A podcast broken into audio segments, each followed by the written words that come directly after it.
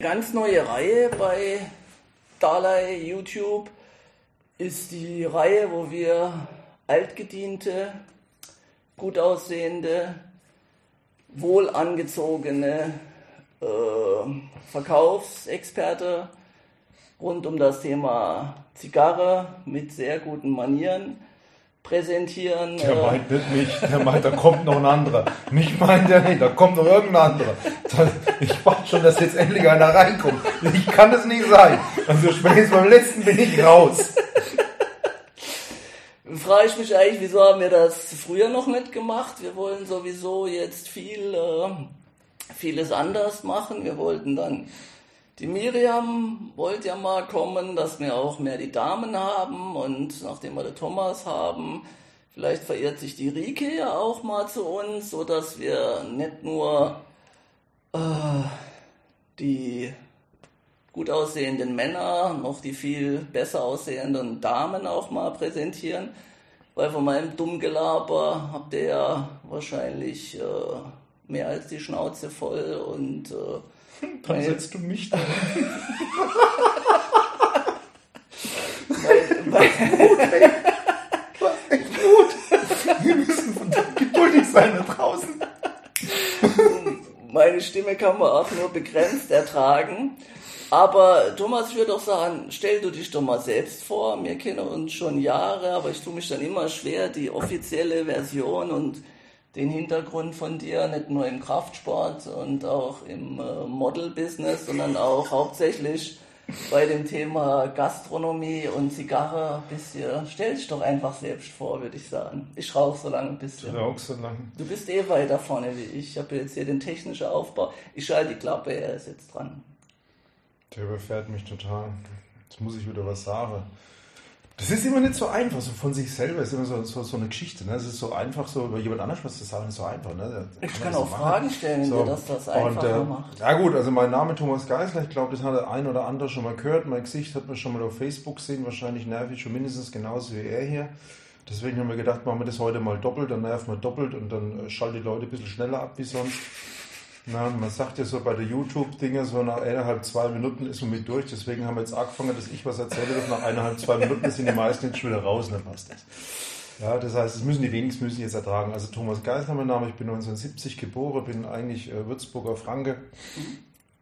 Ähm, ja, was kann man dazu sagen? Ich habe dann irgendwann mal Koch gelernt, äh, gleich am, am, als erstes von meiner Ausbildung, habe danach nochmal Restaurantfachmann dran gehängt weil ich mir gedacht habe, da draußen einfach Geld zu verdienen, das macht dann mehr Spaß.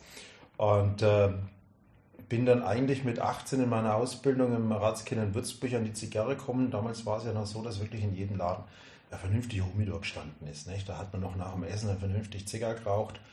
Und äh, es war keiner da, der sich um die Zigarre groß gekümmert hat. Mich hat das Thema eh so ein bisschen interessiert. Spiritosen, Wein, äh, Wein natürlich naheliegend. Mein Urgroßvater war Weinhändler in, in Würzburg. Äh, Weinkellerei, die es natürlich schon lange nicht mehr gibt. Das war damals noch eine Weinkellerei. Also der hat auch noch selber Fasswein gekauft und abgefüllt und habe dann noch ähnliche alte Etiketten aus den 50er, 60ern von zu Hause.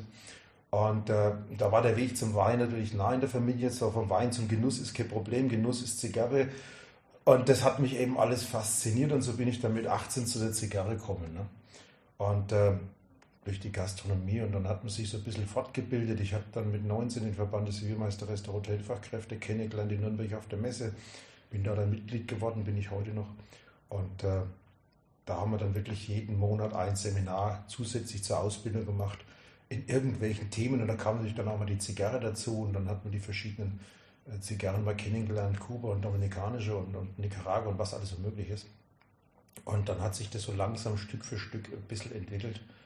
Und äh, ja, bis ich dann irgendwann nach Bremen kam, da habe ich dann als Zigarrensommelier auch gearbeitet, habe dann in Wien äh, den Zigarrensommelier auch gemacht.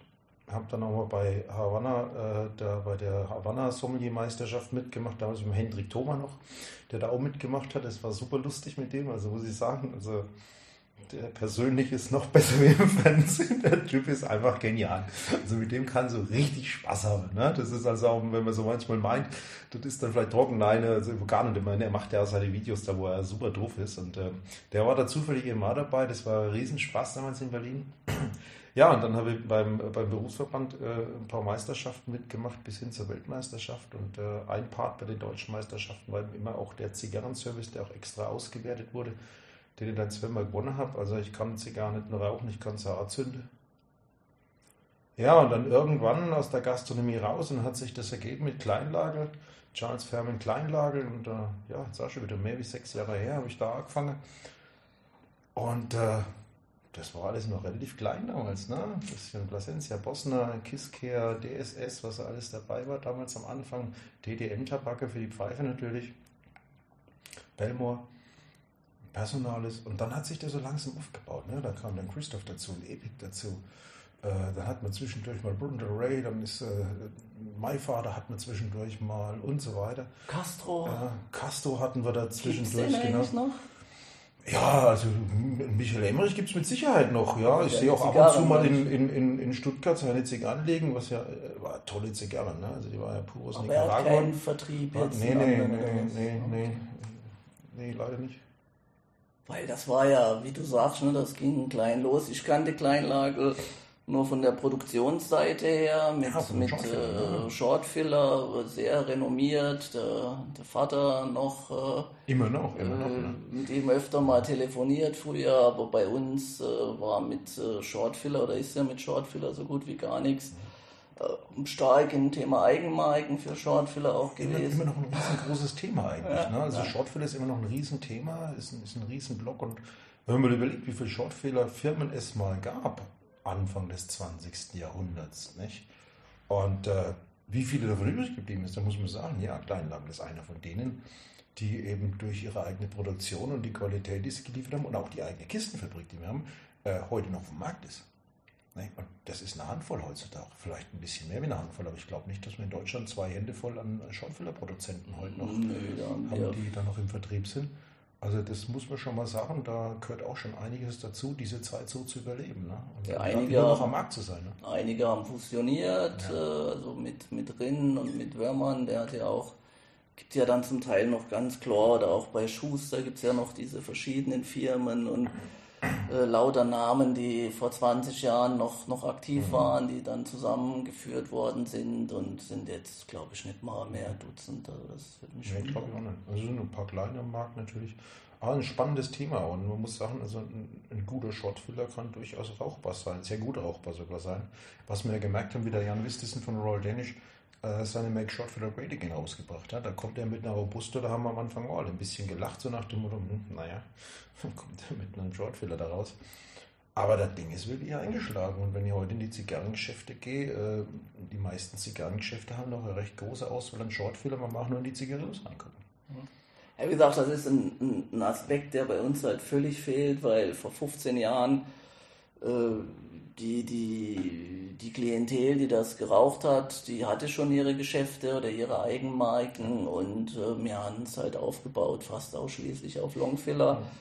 Äh, ich finde das von der Produktionsseite her, finde ich das äh, spannend, ich finde das interessant, aber ich sag mal, für den Wenigraucher oder für den qualitativ hochwertigen Raucher, der dann ein, zwei Longfiller die Woche raucht, den müssen wir jetzt nicht, äh, das ist meine Meinung, du stehst da natürlich anders zu äh, oder eventuell anders dazu, den müssen wir nicht dazu missionieren, dass er noch Shortfiller zwischendrin raucht. Wenn er für ein, zwei Zigarren das Budget hat pro Woche, da finde ich das ganz interessant.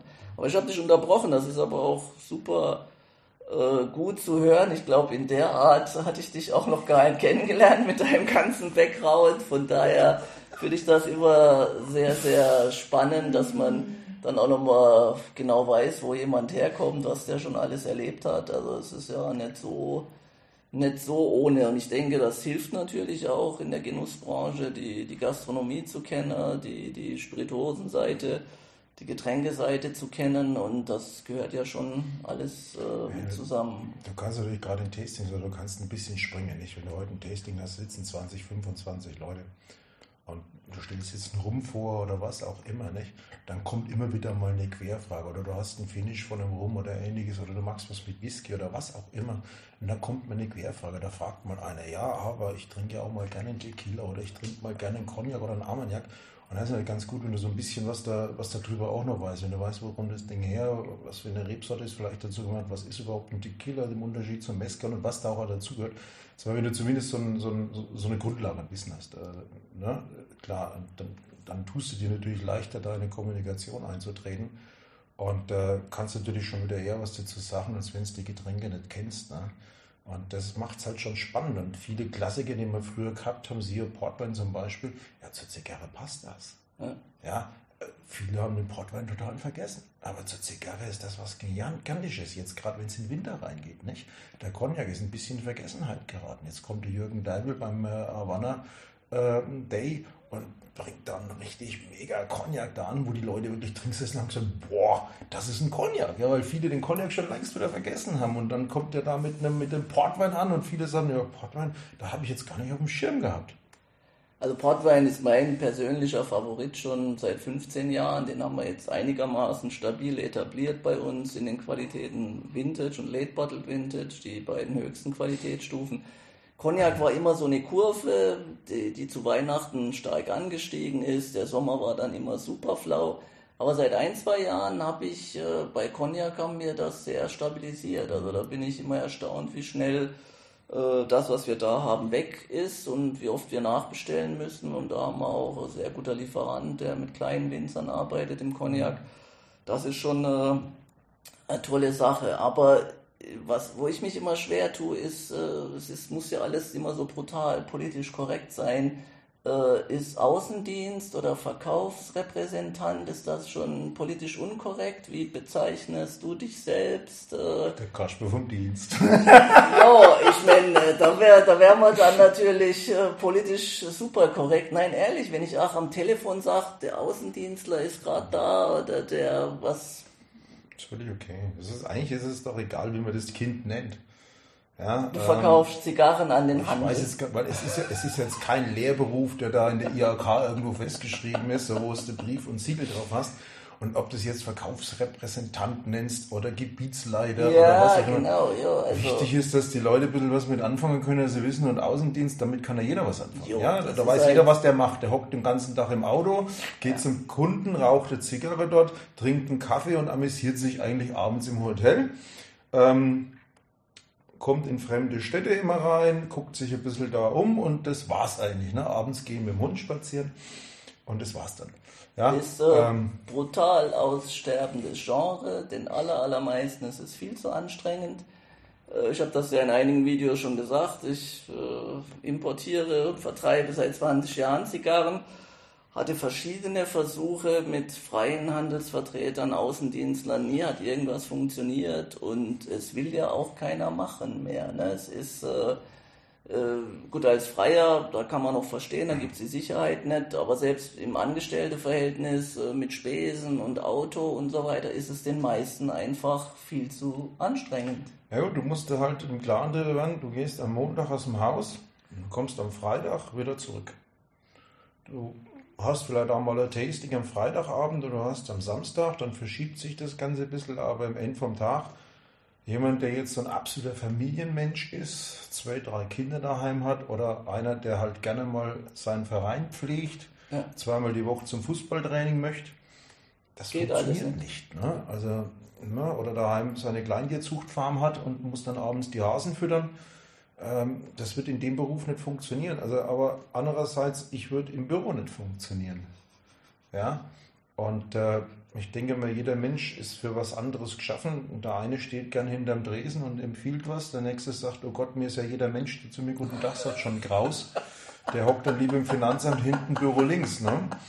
Und äh, dementsprechend äh, muss man doch für jeden Job irgendwo geboren sein. Also es gibt eine Menge Jobs, wo ich sage, oh Gott, das will bloß nicht. Also, ja, aber ich sag mal, man muss es leben, denke ich, und das ist das Problem. Also es machen viele, viele rauchen gern Zigarre oder versuchen auch irgendwie den Einstieg zu finden äh, übers Hobby in den Beruf, aber äh, die meisten packen es dann nicht, weil es ist halt deutlich anstrengender, als wie man sich das gemeinhin vorstellt. Zum einen und zum anderen, äh, wenn man es auch wirklich dann nicht als Hobby so lebt, dass man jetzt Freitag, Samstag zum Beispiel Veranstaltungen, äh, wenn das einem Spaß macht dann und gern mit Leuten ist und gern das Produkt mag, dann geht das. Aber wenn jemand sagt, Freitag 14 Uhr fällt bei mir der Hammer, weil was soll ich unter der Woche mit Events?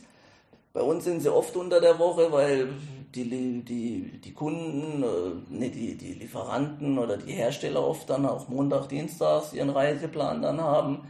Aber in der Regel kriegt man so Sachen halt besser Freitag, Samstags gewuppt, was die Teilnehmer dann angeht. Ganz, ganz unterschiedlich. Ne? Also es kommt wirklich so ein bisschen auch auf die Städtestruktur drauf an, klar.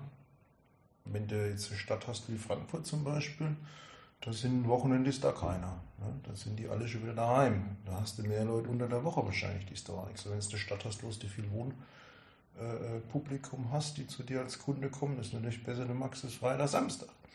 Sonntag kann total daneben gehen, weil dann die Frau daheim sagt, oh, Sonntag ist aber Familientag, mein Freund, ja, da hast du daheim mit der Bauglättel zu spielen.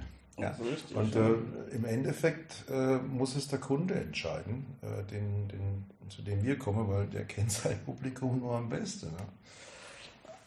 Finde ich interessant, dass man da mal, äh, dass man da mal aus erster Hand hört, wie sich das so darstellt. Gute Meldung hier auf dem Handy. Äh, beim Thomas im Vertrieb ist auch unser Freund Darren Joffe mit Principal Cigars und in dem Fall hier wollen wir dann auch später oder jetzt dann bald mal die Accomplice Green Band Nightstick bespreche hier, bevor mir die Asche runterfällt. Habt ihr das Ding mal gesehen mit dem grünen Meine liegt schon. mit dem grünen. Ja gut, das ist ja mal wieder. Ich habe früher gemacht wie ah. Wie heißt es schön? Dem Thomas Geisler ist die Benutzung eines Aschenbechers völlig fremd. Braucht man eigentlich in der Regel auch nicht. Aber nochmal zurück zu, zu Thomas. Er ist wirklich einer der aktivsten äh, Außendienstler, sage ich mal, die das wirklich auch leben, immer ansprechbar. Ich muss bei ihm auch nie überlegen, äh, ob das okay ist, wenn ich am Wochenende anrufe, weil er geht immer dran, er weiß immer Bescheid. Er war auch in den Herstellländern und in Amerika unterwegs, äh, hat mir da auch schon Tipps gegeben für Miami und äh, also auch in einer relativ kurzen Zeit, sechs Jahre ist ja da okay, keine riesen Zeitspanne, hast du dich da schon voll etabliert. Ja, sonst geht es ja auch nicht. Ich meine, du musst, wenn du heute, egal was du machst, wenn du einen neuen Job machst oder wenn du ein neues Geschäft machst, mach's richtig oder lass es. Ja, ansonsten musst halt für einen Mindestlohn an der Kasse sitzen oder sonst irgendwas machen oder Putze gehen oder es gibt tausend Jobs, die kannst du machen, wo du dich nicht anstrengen musst, wo du vielleicht auch vom Kopf dabei sein musst und äh, das muss am Ende vom Tag jeder dann auch selbst entscheiden. Nicht jeder entscheidet, was, was, was liegt ihm am besten. Ne? Und ich denke mal, viele Leute, die da draußen sind, äh, die würden sich mit meinem Job Montag aus dem Haus, Freitag wieder heim nicht wohlfühlen und 70, 80.000 Kilometer am Jahr im Auto sitzen und äh, nicht, äh, im Sommer, wenn es dann richtig knallerwarm ist, äh, dann kannst du halt nicht am Strand unter dem See liegen und äh, im Winter gehst früh aus dem Haus, da wird es dann hell und abends kommst du ins Hotel, dann ist es schon wieder dunkel und zwischendurch hast Schnee und dann hast du mal einen Stau und dann hast du mal dies, hast du mal jenes. Ja gut, gehört dazu, nicht? Äh, that's live. Und er hat auch überhaupt nicht gemuckst, als ich gesagt habe, Alter, du bist gerade da und die Complice äh, vom Darren wollte ich immer besprechen und dann habe ich ihn gerade verhaftet, weil wie gesagt, ich bin ja immer auch froh, wenn mal Gast da ist, der äh, eine andere Story hat und ein bisschen was zu erzählen. Äh, prinzipiell Principal Cigars magst du, das ist ja wahrscheinlich auch schwierig, wenn man so ein Riesensortiment hat bei euch, da mag man wahrscheinlich nicht alles gleich sehr, aber du warst, glaube ich, von Anfang an ein großer also Fan also ich, auch. Ich habe das ganz, ganz, ganz große Glück, dass ich in einer Firma arbeite, wo wir vom Außendienst sehr, sehr eng in allen Entscheidungen mit dran sind.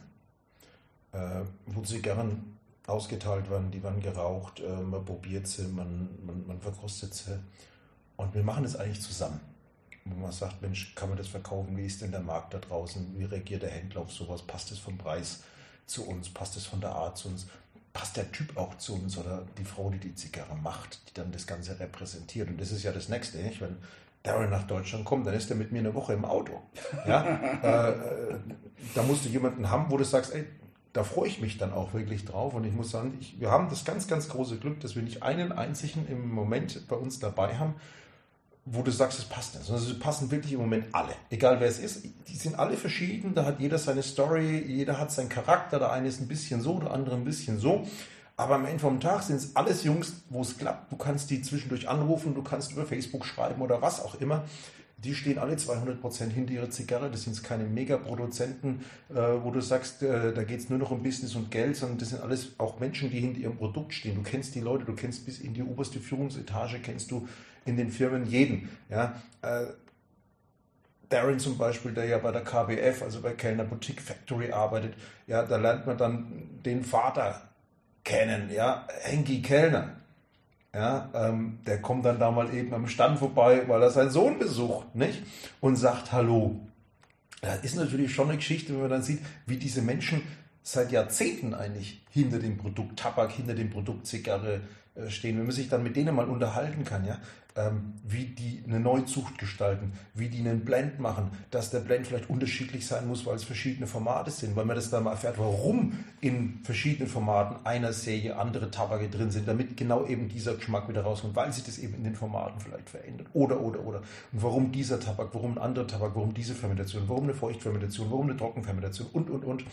Und wenn man dann mal in den Firmen drin ist, wenn man in den Fabriken drin ist, Fabriken kann man eigentlich dazu sagen, weil in der Fabrik stellen wir uns ja was vor, da steht ein Computer, der macht dip, dip, dip, dip, dann piept es mal zwischendurch.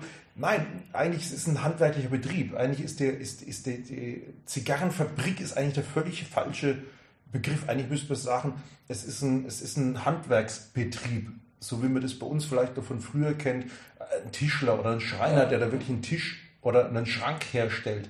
Ja, weil es ist ein handwerklicher Betrieb vom ersten Moment an. Da, da fährt kein Vollernter übers, übers Feld und, und erntet da jetzt die Tabakblätter. Das wird von Hand gemacht. Da werden die, die Tabakpflanzen von Hand gesät. Die werden von Hand aus dem Gewächshaus rausgesetzt. Die werden draußen von Hand noch gepflegt. Die werden von Hand äh, im Endeffekt mehr oder weniger gegossen. Gut, mittlerweile haben sie natürlich auch Bewässerungssysteme aber da fährt kein Traktor übers Feld, das wird mit, noch mit dem Pferd gemacht, das wird mit dem Ochsen gemacht, ja. Das wird vom Hand zusammengebunden, das wird von Hand aufgehängt, das wird von der Hand wieder runtergenommen, das wird von der Hand wieder auseinandergenommen, das wird von der Hand sortiert, das wird von der Hand die Mittelrippe rausgenommen. Das ist alles Handarbeit.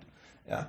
Äh, der Blend wird von Hand hergestellt. Da ist nicht einer, der ein Rezeptbuch hat und sagt, so, das, das, das, das, sondern muss jede Ernte muss wieder neu probiert und dann wieder die gleiche Zigarre rauskommt, weil jede Ernte sich ja mit der anderen unterscheidet. Und wenn man sieht, wie viele Handgriffe in einer so einer Zigarre drinstecken, dann weiß man eigentlich, dass es schon schwierig ist, eine Zigarre für 2,50 oder 3 Euro zu produzieren. Nicht? Das, das, das, funktioniert einfach nicht. Also diese, diese Zahl über 100, die ist ja nicht äh, übertrieben. Ne? Das ist eher noch zu wenig. Also gerade wenn man dann vor Ort ist, ist man jedes Mal aufs Neue äh, erstaunt und du hast das sehr schön zusammengefasst.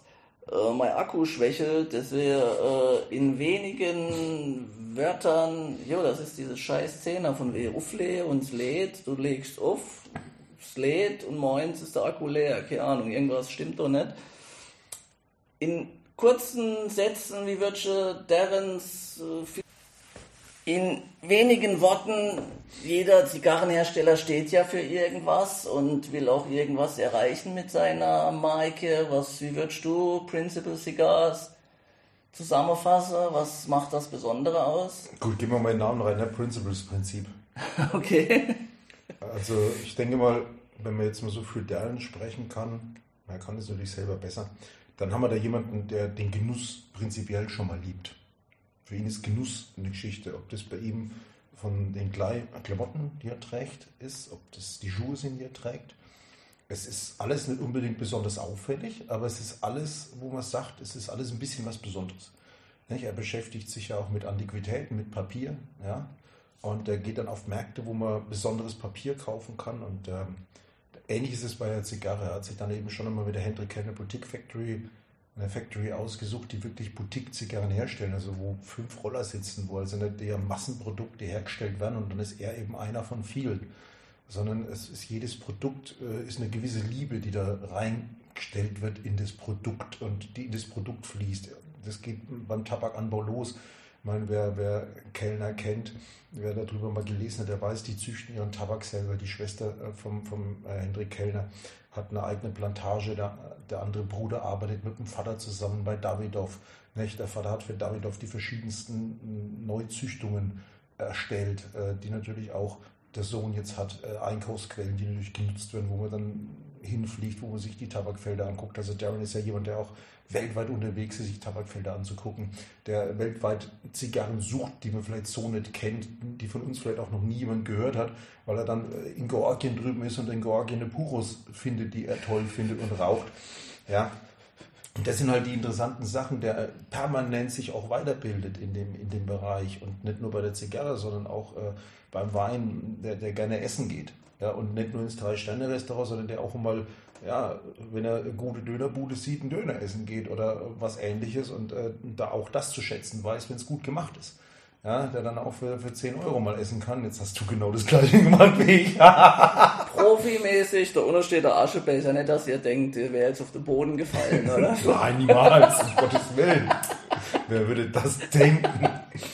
Ja, und äh, dann hat er jetzt eben diese, diese Serie hier rausgebracht, die Echo Please äh, Serie mehr oder weniger nicht, wo dann diese Zigarre auch so ein bisschen dazu gehört. Da hört er aber auch wieder auf euch, so wie ich das weiß, äh, gibt es ja vier oder fünf Farben. Und äh, deren ist ja, denke ich, auch in Zusammenarbeit mit euch so schlau genug, äh, um den deutschen Markt richtig einzuschätzen, dass du da jetzt nicht mit äh, Lamas die Menge da äh, reinirmeln kannst mit allem 40 Sorte, die es vielleicht auch im amerikanischen Markt gibt. Von daher, die White Band funktioniert bei uns sehr gut und ich glaube, die Patricia wollte dann unbedingt die, die Green Band haben, mhm. die Maduro haben. Mhm. Und die gab es dann, oder gibt es derzeit nur in dem einen Format.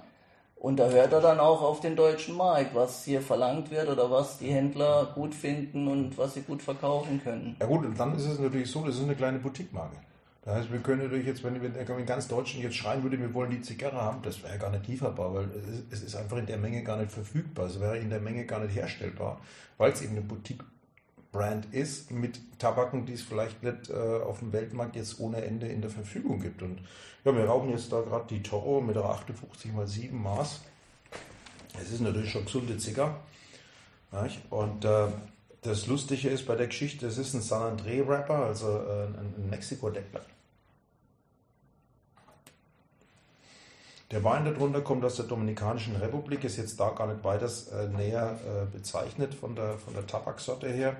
Und in der Einlage haben wir dann Dominikanische Republik, ein bisschen Nicaragua und dann aus den USA und Pennsylvania Tabak. Ja, so ein bisschen, bisschen, bisschen Fülle reinbringt, ein bisschen diese, dieses Leichte, dieses Spielerische reinbringt. Und das ist das, was Darren machen will. Darren ist jetzt niemand, der eine brutal starke Zigarre auf den Markt bringt, die eben überzeugt durch, durch Kraft, durch Power, durch Nikotin, sondern er ist ein Feingeist. Wenn man sich mit ihm unterhält, merkt man das relativ schnell. Er beschäftigt sich gern mit Kunst und mit Musik und mit allem Möglichen und genau so ist auch die Zigarre. Ja, ähm, die Zigarre spielt, die Zigarre muss komplex sein, aber sie darf nicht zu stark sein. Sie soll nicht überfordern, aber sie soll fordern. Und das ist natürlich interessant, sowas, sowas zu rauchen. Und da kommen wir wieder zu Hendrik Kellner. Das hast du jetzt schön formuliert. Äh, der, der Gaumen soll gefordert werden, aber nicht der Körper. Das finde ich, das ist eigentlich auch, ich glaube, alles, was Thomas gesagt hat, kann ich zu 100% unterstreichen. Ich war ja jetzt schon x-mal bei deren in Nashville auch zu Hause Gast, längere Zeit und äh, er hat ihn perfekt wiedergegeben und ich denke, das ist auch das, was mein Verhältnis zu ihm ausmacht, wieso wir uns so stark machen für seine Marke, auch wenn wir sie gar nicht importieren, weil die Wellenlänge ist da. Ne? Das ist das, was ich mir von der Zigarre verspreche, äh, überschneidet sich zu 100% mit dem, was er erreichen will. Ne? Das haben wir hier in dem Fall auch. Äh, für mich äh, sensationell aromatisch,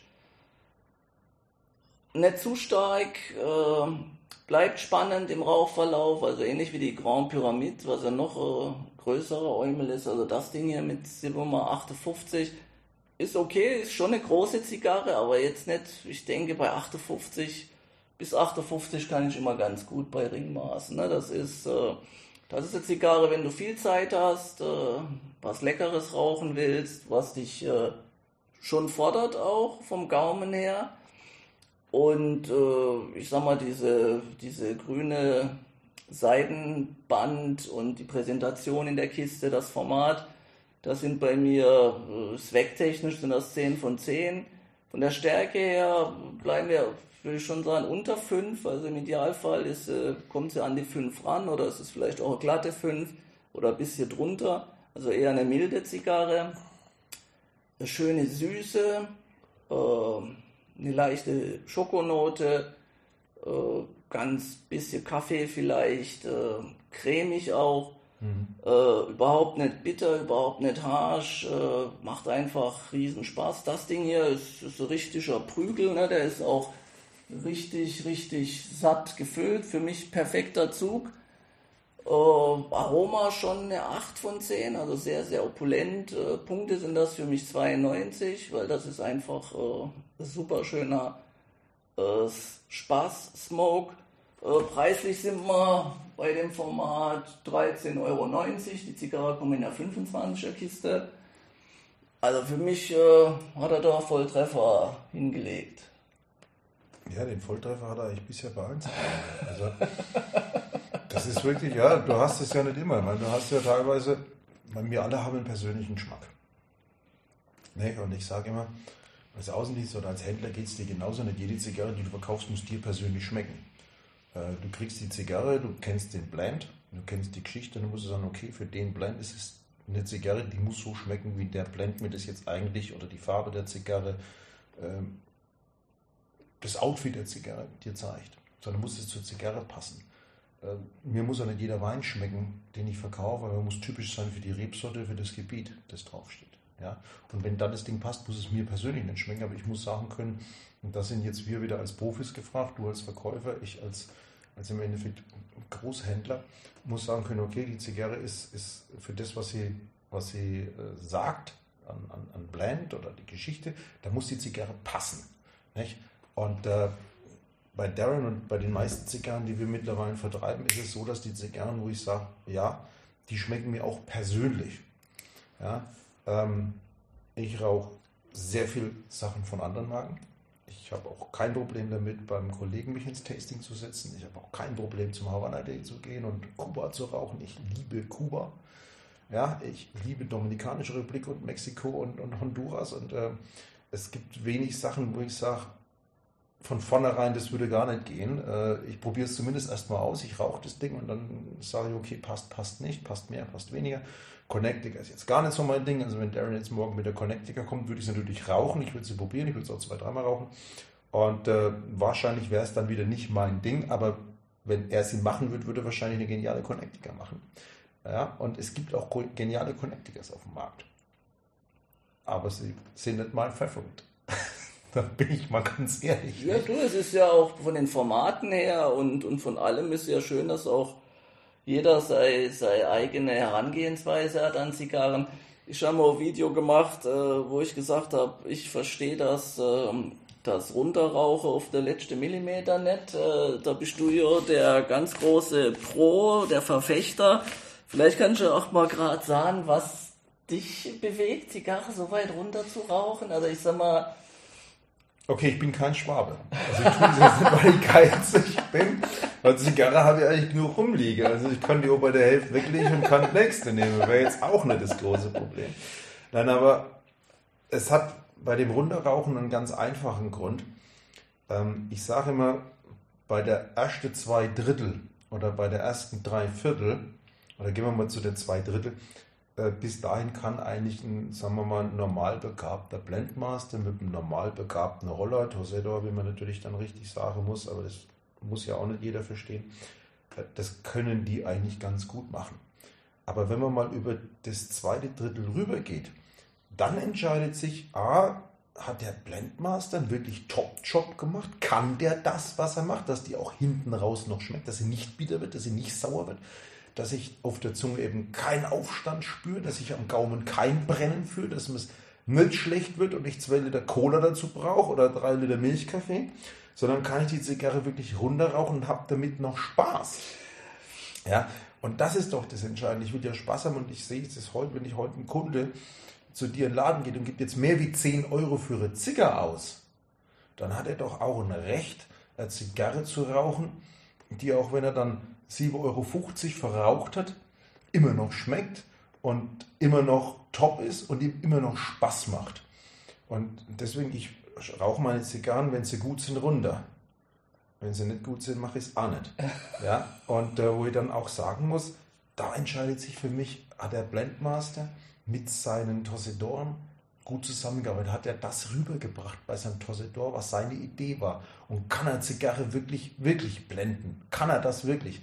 Ich denke mal, bis zur Hälfte wird wahrscheinlich ich das auch hinkriegen, so halbwegs, dass die schmeckt. So sagt, okay, das Ding ist rauchbar, aber nach der Hälfte hätte sich wahrscheinlich bei mir einstellen, oh du lieber, guck, was hat er denn jetzt gemacht? Verkauf du lieber Zigarren und lass mal das andere Zeug, die machen, die es können. Ne? Die haben da doch dann eher das Händchen dazu. Du vielleicht nicht so, du rauchst du dann besser, ist gescheiter. Ne? Bleib du mal bei deinem Ding, was kannst.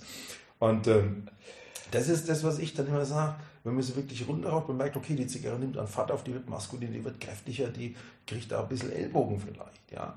Äh, die wird ein bisschen robust. Das darf sie ja alles werden, aber sie darf eben nicht bitter werden, sie darf nicht sauer werden, sie darf keinen Aufstand auf deinem Gau machen und du sagst, boah, ey, nee, jetzt, jetzt kriege ich aber schon mit dem Kopf und jetzt äh, verändert sich die Gesichtsfarbe. Ne?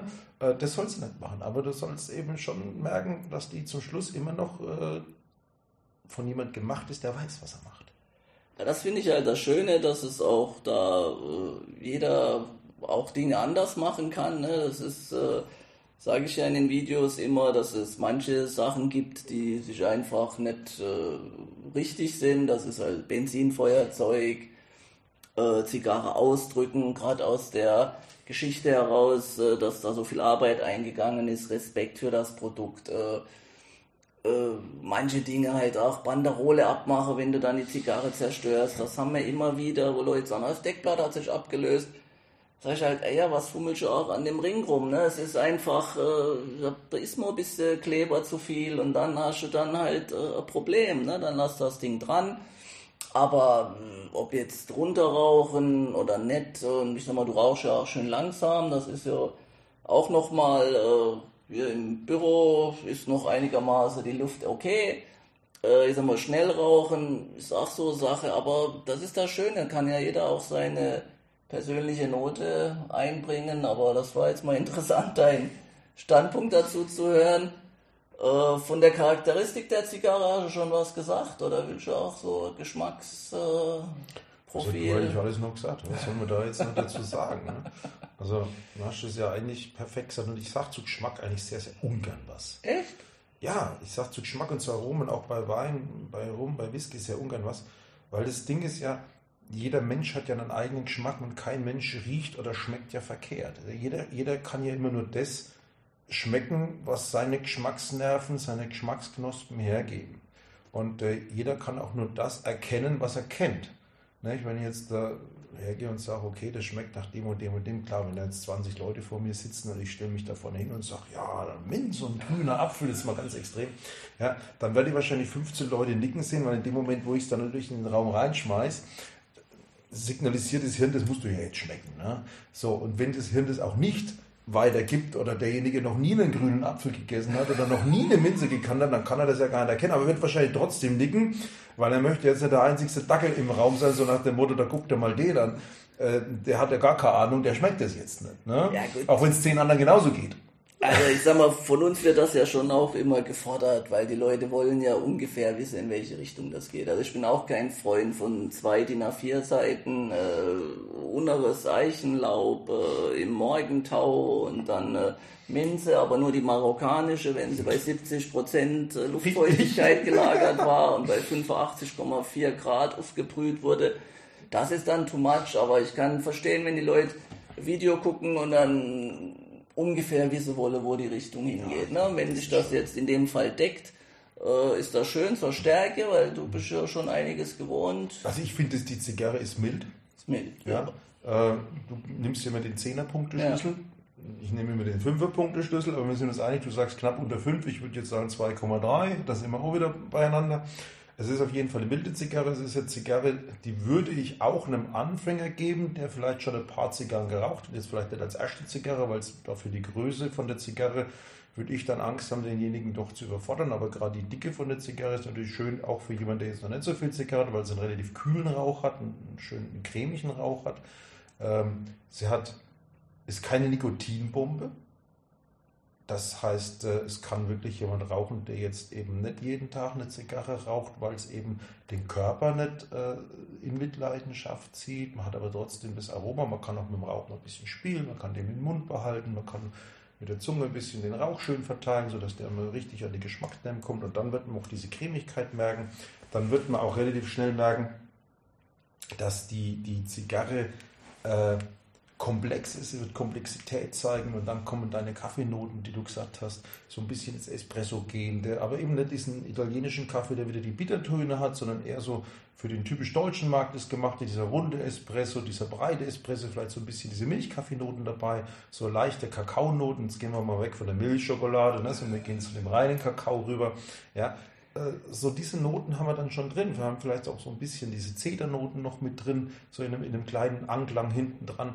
Aber äh, wie gesagt, das können wir jetzt ins Unendliche äh, äh ausbaldobern und wir können uns da jetzt gegenseitig mit Aromen zuballern. Ne? Zwei Sachen habe ich noch. Äh, die super weiße Asche in dem Fall, ist das für dich irgendein Kriterium? Was äh, wird man ja oft gefragt, Magnesium, Gehalt genau. im Boden und ja. so weiter. Es ist aber kein Qualitätsmerkmal, jetzt ja. die weiße Asche. Also es ist ja so, die Zigarren werden ja für den amerikanischen Markt gemacht. Und der Amerikaner möchte ein öliges Deckblatt und der Amerikaner möchte eine weiße Asche. So die weiße Asche, und das hast du natürlich gerade perfekt gesagt, ist das Magnesium im Boden. So.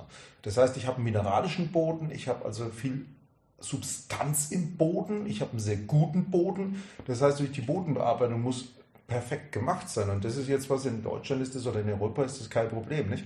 Da hat der Bauer einen 500.000 Euro äh, Trecker mit äh, Navigation und Satelliten unterstützt der misst den Boden beim Fahren aus. Ja, äh, hinten ist, ist der computergesteuerte Auswurf fürs Düngemittel dran, der genau dorthin das düngt, was er natürlich braucht. Das ist da ein bisschen anders. Ja, wenn man sich das dort mal in den Ländern vorstellt, dann steigt da einer auf den Hochsitz, auf eine Leiter und bevor das Feld abgehen ist, guckt er, wo sind die Pflanzen ein bisschen niedriger, wo sind sie ein bisschen höher, da muss ich ein bisschen mehr, ein bisschen weniger düngen. Dünger ist natürlich teuer. Wir reden hier von Drittweltländern.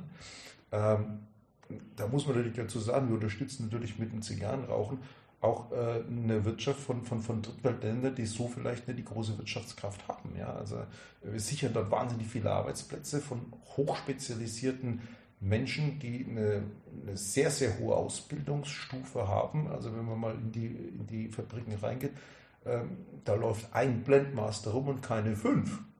Und ein guter Blendmaster, den muss man suchen. Also da laufen auch nicht in einem Land 200 äh, Blendmaster rum, die äh, ganz, ganz groß, ganz vorne sind. Das kann man sich vorstellen mit einem großen Parfümeur, mit jemandem, der äh, einen Champagner blenden kann, dass eben die Champagnermarke, die wir gerne trinken, jedes Jahr wieder gleich schmeckt, obwohl die Grundweine verschieden sind. Also da reden wir von, von hochklassigen Spezialisten mit sehr, sehr, sehr feinen Gaumen. Da kann man sicherlich eine Menge lernen, aber da muss man eine ganze Menge von Grund auf in die Wiege gelegt bekommen. Ne? Sondern dann kommt der Roller und ich empfehle es jedem, der mal in ein in ein Zigarrenfachgeschäft kommt, wo ein Roller da ist, nicht nur die Zigarre nehmen, sondern guckt euch mal an, wie so eine Zigarre gemacht wird. Wie oft der ein Blatt nimmt, faltet ein Blatt zurücklegt, ein anderes Blatt nimmt, wie viel Arbeit da drin ist. Das sieht so völlig automatisch aus, aber wenn man sich das mal genau anguckt, dann kann man sehen, äh, wie sehr der darauf achtet, welches Blatt an welche Stelle wohin legt und dann schmeckt jede Zigarre mehr oder weniger gleich. Natürlich, es gibt keine zwei gleichen Zigarren. Äh, genauso wenig, wenn ich raus in den Wald gehe, ich finde keine zwei gleichen Blätter an einem Baum. Die gibt es nicht. So, aber genau das ist die große Kunst A des Blendmars und dann aber auch des Tossedors, der dann wirklich immer wieder ein Blatt zurücklegt, da nochmal ein Blatt nimmt, hier noch ein kleines Blättchen dazulegt, da was reißt, was knickt. Und das ist, das ist die große handwerkliche Kunst, die hinter jeder kleine Zigarre äh, hängt, die wir im Humidor liegen haben. Und das sollte man sich halt mal auch ähm, zu Herzen nehmen, was da für eine handwerkliche Kunst dahinter steht. Handwerklich das eine, aber dann auch muss derjenige, der die Zigarre herstellt, der muss ja auch diese sensorisch im Auge haben, was hinterher schmeckt. Ja. Um dann zu wissen, warum nimmt er jetzt das Blatt und nicht das Blatt und warum nimmt er dieses Blatt und warum legt er das dahin, nimmt das wieder weg und macht da nur ein halbes Blatt. Und das ist, das ist die große Kunst. Und äh, wenn man das sich mal genau anschaut, dann sieht man und dann weiß man, warum die Leute eben nicht nach zwei Monaten Ausbildung äh, für einen Mindestlohn arbeiten können. Nicht? Das war die eine Frage. Die andere, also für mich ist das jetzt eine Zigarre, sage ich ja oft auch in Videos, die jetzt nicht zwingend ein Getränk benötigt. Ne? Der Gaume ist noch sehr unbelastet, das ist nicht trocken, ich muss jetzt nicht irgendwie unbedingt verzweifelt suchen, was trinke ich dazu. Aber wenn wir jetzt hier schon jemanden mit Sommelier-Hintergrund haben, was wäre denn für dich jetzt äh, eine schöne Begleitspirituose zu dem Nightstick? Äh, super Begleitspirituose, gut, das bin ich natürlich unverschämt, das geht natürlich in unser eigenes Programm rein. Ne?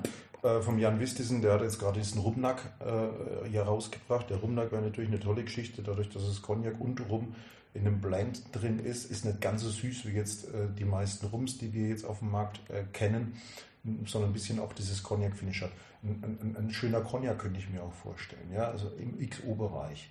Ja, ich könnte mir einen Portwein vorstellen, aber jetzt würde ich dann eher sagen, da würde ich eher in die, in die niedrigen Stufen reingehen. Ich würde einen, einen, einen Ruby-Port hier eher äh, dazu ziehen. Ich würde vielleicht auch im nicht-alkoholischen Bereich äh, zu einem Tee äh, gehen, äh, einen schwarzen Tee würde ich jetzt eher gehen. Ich würde so Richtung Ostfriesentee gehen. Ich würde Richtung schottischen Breakfast-Tee zum Beispiel gehen. Äh, Im Weinbereich äh, würde ich einen, einen, einen, sehr strukturierten Rotwein nehmen, aber nicht unbedingt mit, mit einem großen Barrik dahinter. Wenn Barrik, okay, aber dann sollte in einem amerikanischen Fass gelegen sein, um so diese leichten Vanilletöne drin zu haben. Das wäre eine schöne Sache. Äh, Whisky tue ich mir ganz schwer bei Zigarre. Bourbon würde ich da vielleicht mal gelten lassen. Äh, so ein Woodford Reserve zum Beispiel, der wieder diese Vanillenoten hat, aber doch noch nicht zu süß ist. Ja. Four Roses wäre mir zu süß schon wieder beim Bourbon-Bereich. Ähm, wenn man in den schottischen Bereich reingeht, ja, okay, äh, Lowland vielleicht, also was leichteres, aber dann mit, einem Portwein-Finish, mit einem Madeira-Finish, mit einem PX-Finish vielleicht, also wo ich so eine, so eine schöne Süße noch drin habe, das könnte ich mir vorstellen. Äh, das würde sicherlich gehen.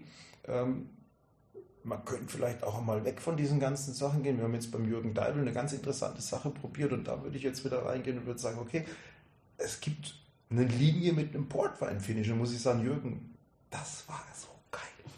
Ja, eine Linie Aquavit zur Zigarre, das wäre mir in tausend Jahren nicht eingefallen. Ich bin jedes Mal wieder froh, wenn ich zum Havanna Day gehe. Das Ding ist gesetzt mit Jürgen Deibel, der einfach mal was macht. Und jedes Mal ist geil. Also wie ihr seht, der Thomas hat viel, viel, viel zu erzählen. Äh, checkt sein äh, Facebook aus, äh, seine Veranstaltungen. Ich denke, die sind immer ein Besuch wert. Äh, schreibt in die Kommentare, er ist ja regelmäßig zu Gast und ich denke, äh, mir hat das sehr viel Spaß gemacht heute, dass wir ihn wieder mal zu Gast haben, zu welchem Thema er was erzählen soll. Er hat ja, wie gesagt, eine sehr große Bandbreite. Schreibt in die Kommentare, was für Video wir nächstes Mal mit dem Thomas machen. Ich bedanke mich recht herzlich bei ihm. Ich setze mich hier nicht in Badehose hin bei euch fürs Zuschauen, äh, also ich meine, äh, das sieht man glaube ich auch im Anzug, dass er muckitechnisch ein bisschen was zu bieten hat. Badehose ist dann immer nur beim Anbaden oder wie nennt ihr eure Veranstaltung? Aber dann im 20 Jahre Badeanzug. Genau, da sieht man sehr ihn dann. Sittlich, sehr sittlich, da sieht ja. man ihn dann schon auch mal mit äh, Badehose quasi. Macht's gut, vielen Dank, bis bald. Ciao, ciao.